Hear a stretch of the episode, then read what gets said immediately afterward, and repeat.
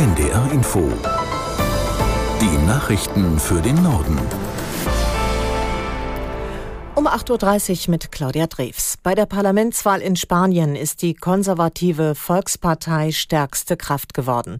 Allerdings reichte es entgegen vieler Vorwahlumfragen nicht für eine absolute Mehrheit eines Bündnisses der Konservativen mit den Rechtspopulisten von Vox. Der bisherige Ministerpräsident Sanchez landete mit seiner sozialistischen Arbeiterpartei auf Platz zwei. Auch er kommt mit seinen möglichen Koalitionspartnern aus dem linken Lager nicht auf genügend Sitze, um eine Mehrheitsregierung bilden zu können.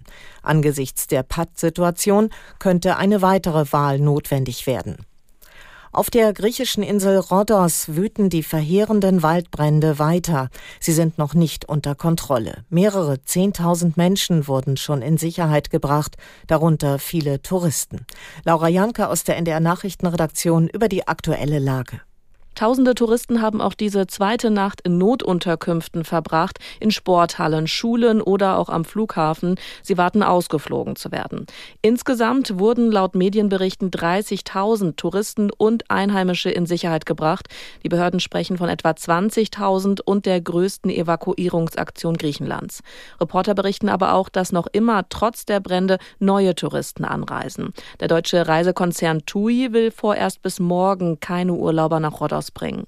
In vielen Teilen der Insel gibt es auch keinen Strom. Ein Kraftwerk im Süden wurde sicherheitshalber abgeschaltet. Und die Feuer bedrohen weitere Dörfer und Ortschaften, denn der starke Wind facht die Flammen immer wieder an. Es bleibt heiß und zu trocken.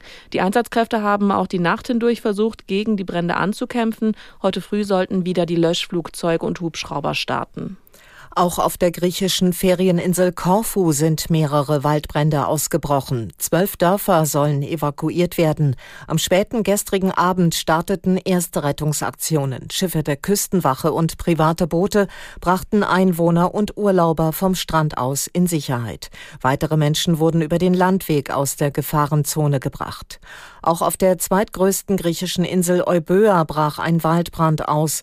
Dort mussten ebenfalls mehrere Wohngebiete evakuiert werden.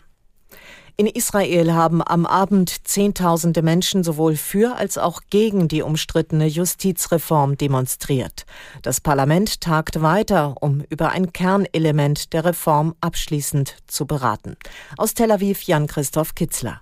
Die Aussprache wird noch bis zum Mittag fortgesetzt, dann soll das Gesetz verabschiedet werden. Das kann sich noch bis zum Abend hinziehen. Ziel der Reform ist es, die Kompetenzen des obersten Gerichtshofes zugunsten der Regierung einzuschränken. Gegner der Reform sehen dadurch die Gewaltenteilung in Israel in Gefahr. Benjamin Netanyahu wird in der Knesset erwartet, nachdem ihm kurzfristig ein Herzschrittmacher implantiert wurde. Bisher scheint er entschlossen, die Reform durchs Parlament zu bringen, doch der Druck ist groß, unter anderem von Reservistinnen und Reservisten, die angekündigt haben, nicht mehr zum Dienst zu erscheinen erscheinen. CDU-Chef Merz erntet für seinen Vorstoß auf kommunaler Ebene mit der AfD zusammenzuarbeiten Kritik.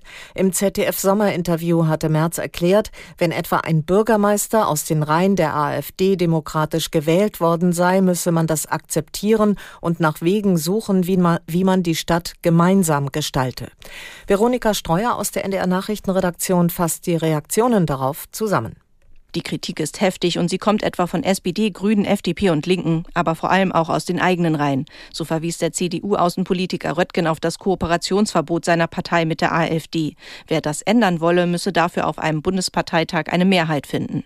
Noch deutlicher wurde Bundestagsvizepräsidentin Magwas, die auch im CDU-Präsidium sitzt. Sie schrieb auf Twitter, ob Ortschaftsrat oder Bundestag, rechtsradikal bleibe rechtsradikal. Und für Christdemokraten seien Rechtsradikale immer Feind. Auch die Bundesvorsitzende der Frauenunion Wiedmann Mautz betonte, die menschenverachtenden und demokratiefeindlichen Inhalte der AfD blieben die gleichen, egal auf welcher Ebene. Und Berlins regierender Bürgermeister Wegner hinterfragte auf Twitter, wo es Zusammenarbeit mit der AfD geben solle, deren Geschäftsmodell Hassspaltung und Ausgrenzung sei. Und das waren die Nachrichten.